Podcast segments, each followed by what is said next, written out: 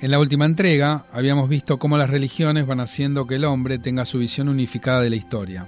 Hoy lo que vamos a ver es cómo funciona el humanismo.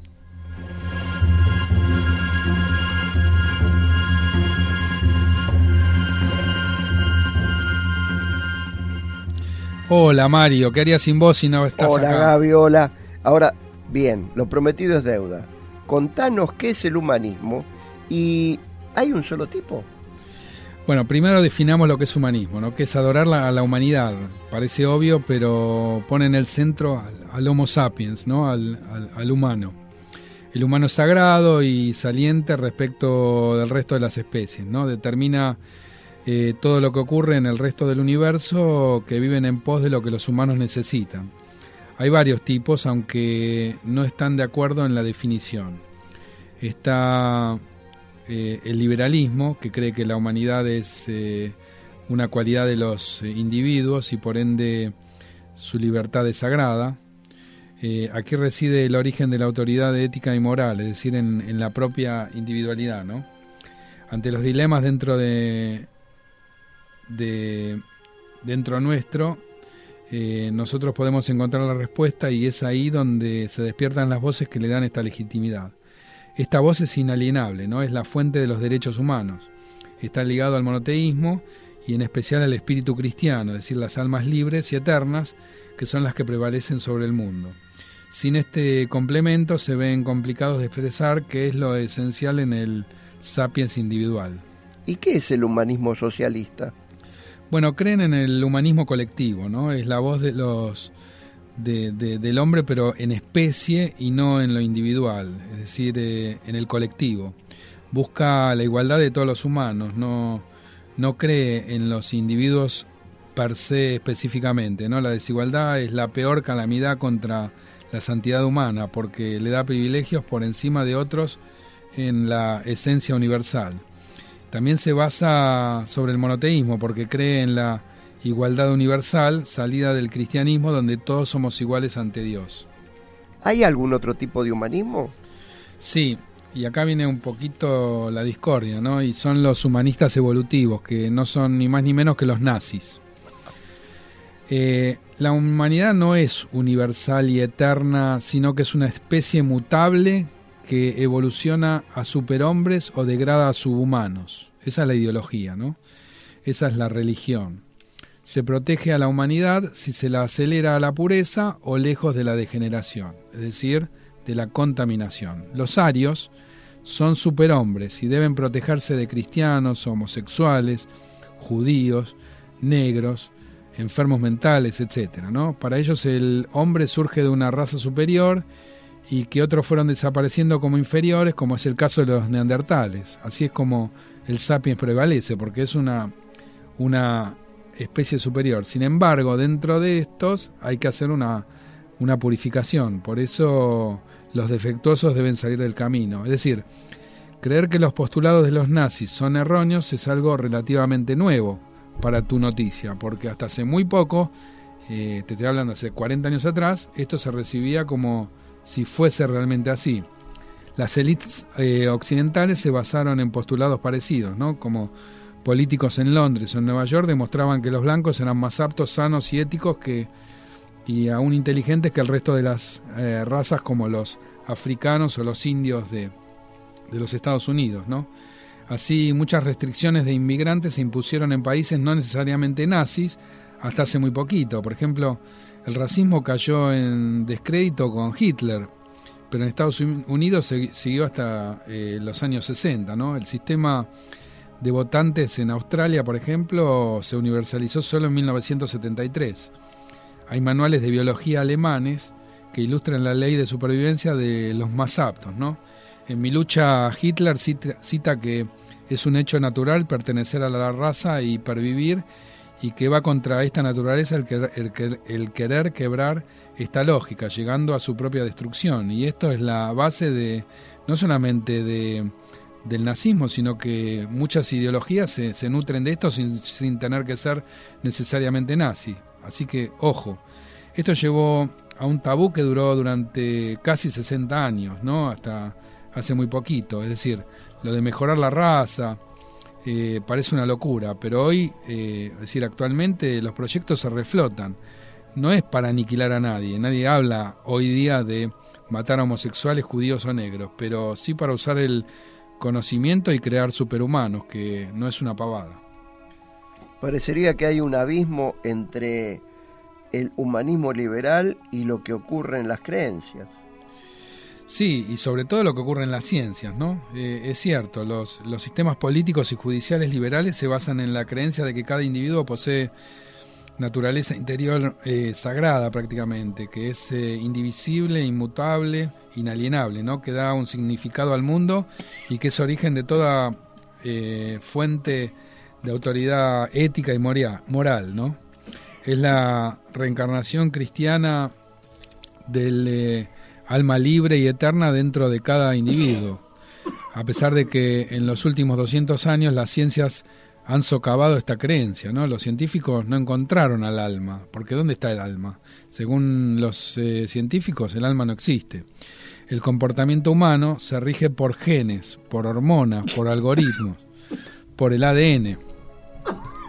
Eh, ¿Ma qué libre albedrío ni libre albedrío? Eso sería algo que, no pueden ni ser pensado siquiera, o por lo menos no está demostrado al día de hoy. Igual que los animales se rigen por estos códigos que son genéticos, algorítmicos de ADN.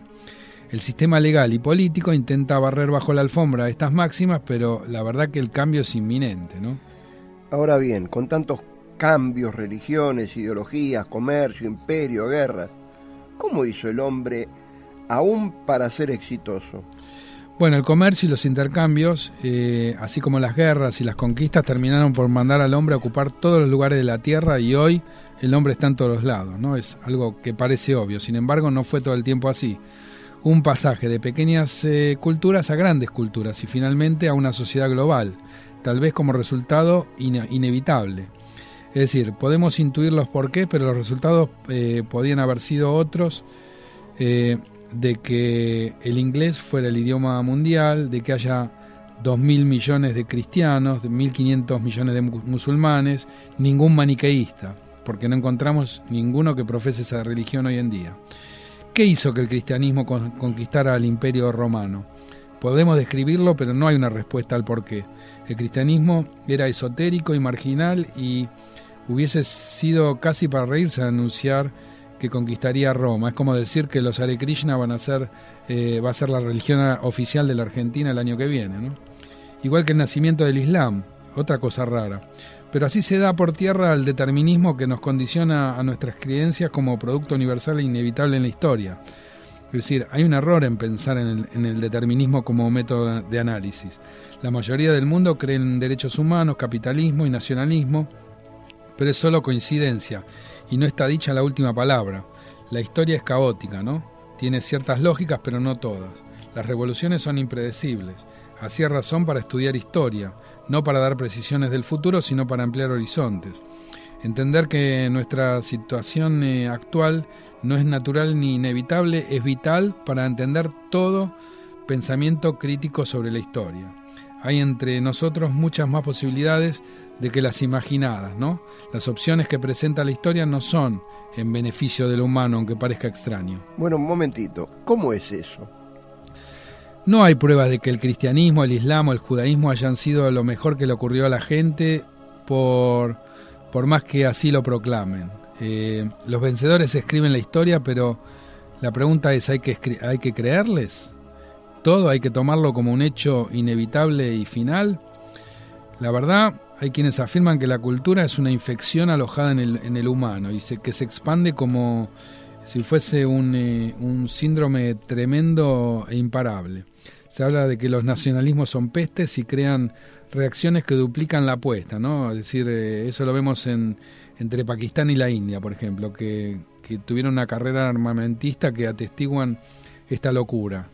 No hay una búsqueda de, eh, beneficio de la humanidad, no, se hace en pos del bien, sino que es una locura y, se produce a pesar de, lo que lleve la, lógica de la, quietud y la paz.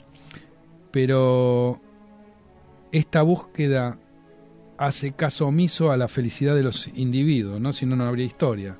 Es decir, la historia avanza de, de una encrucijada hacia la siguiente y no hay una evidencia de por qué, ni hay una lógica. Puede haber una intuición, pero la verdad es que, y decís, un hecho desencadenó al otro, pero la verdad es que no lo podés recontraafirmar. Afirmar lo contrario es juzgar, es eh, jugar con los razonamientos injustos. Es decir, así como tampoco es todo azar, pero sí me resulta interesante dejar este halo de misterio a los imprevistos, accidentes e, e inconsciencias. ¿Cuál fue el efecto, el hecho más trascendental de la historia? Bueno, a mi, juicio fue la revolución científica, esa que eh, se produjo en el siglo XVI en Europa y que de ahí en más el mundo fue una revolución constante, ¿no? Hasta el día de hoy. Otra vez, ¿por qué Europa y no América, o no Asia, o no África, y por qué en el siglo XVI y no en el 24 a.C. o, dentro de siete siglos. Qué sé yo, podemos intuir, podemos estudiar, pero no hay evidencias de los por qué. No podemos entender la historia sin Grecia, Egipto, Babilonios, dinero, lenguaje, neolitización.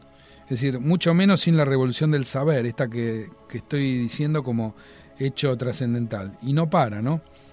Del siglo XI al siglo XV se podía predecir cómo serían las cosas sin mucho cambio. Es decir, pero del siglo XVI en adelante todo cambió eh, en forma vertiginosa antes de, que la gente pudiera saber de qué se está tratando y cada vez más acelerado. A este periodo algunos lo conocen como el periodo de la aceleración. Bueno, dame más, más conocimientos, más datos, a ver cómo era el mundo de entonces y el de ahora. Bueno, te voy a hacer un gráfico, ¿no?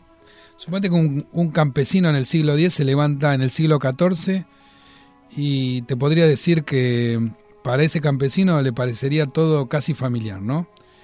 Pero ponele que un marinero de Colón, que vio mundo, ¿no? Fue por todos lados, se levanta eh, en ese momento, o sea, primero se muere, ¿no? Y, se levanta eh, en Manhattan del día de hoy.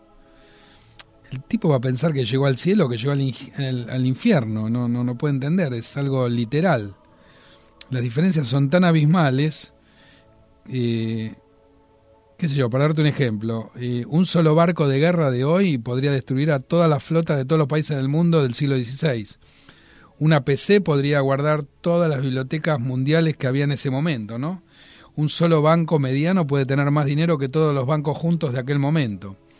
Qué sé yo, los rascacielos en aquel momento tenían tres pisos. Las ciudades eh, más caóticas tenían a lo sumo 100.000 personas. Eh, lo que se escuchaba como fondo en la calle eran carruajes y animales, ¿no? porque habían gallinas y bueyes eh, pasando por ahí. Algún que otro violín, no había ni Fórmula 1 ni DJs. DJs. ¿Qué haría un paisano en esos días si viera Nueva York, Buenos Aires o Shanghái? Eh, vos fíjate que Magallanes y su expedición, él no llegó, pero su expedición recorrió 72.000 kilómetros y le tardó tres años y medio. Y fue en 1522 cuando apenas se salvó el 10% de los originales que habían salido del puerto, porque tres años y medio después llegó solamente ese 10%. Un poco más adelante, Julio Verne se imaginó que se podía dar la vuelta al mundo en menos de tres meses. Hoy, eh, cualquier persona de clase media, con un poquito más de ahorro, podría dar la vuelta al mundo en dos días y de un modo ultra seguro en aviones que recorren eh, toda esa distancia. Es decir, para darte otro ejemplo, en 1969 el hombre pisó la luna y trascendió la atmósfera yendo afuera de la Tierra y dejó una huella, es decir, fue una revolución cósmica, ¿no? De muy alto impacto. Y fue en 1674 que un holandés descubrió el microscopio y con él se descubrieron la mayoría de las enfermedades y microorganismos que hasta ese momento se habían quedado tras bambalina de toda escena histórica.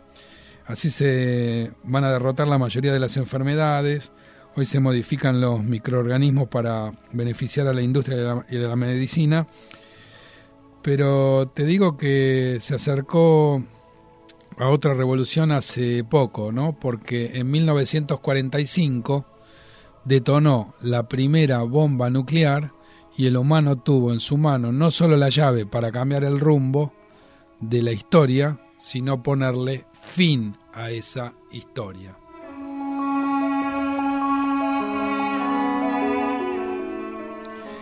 En la próxima entrega vamos a ver cómo se desarrolla esta revolución científica que tiene alcances inimaginados.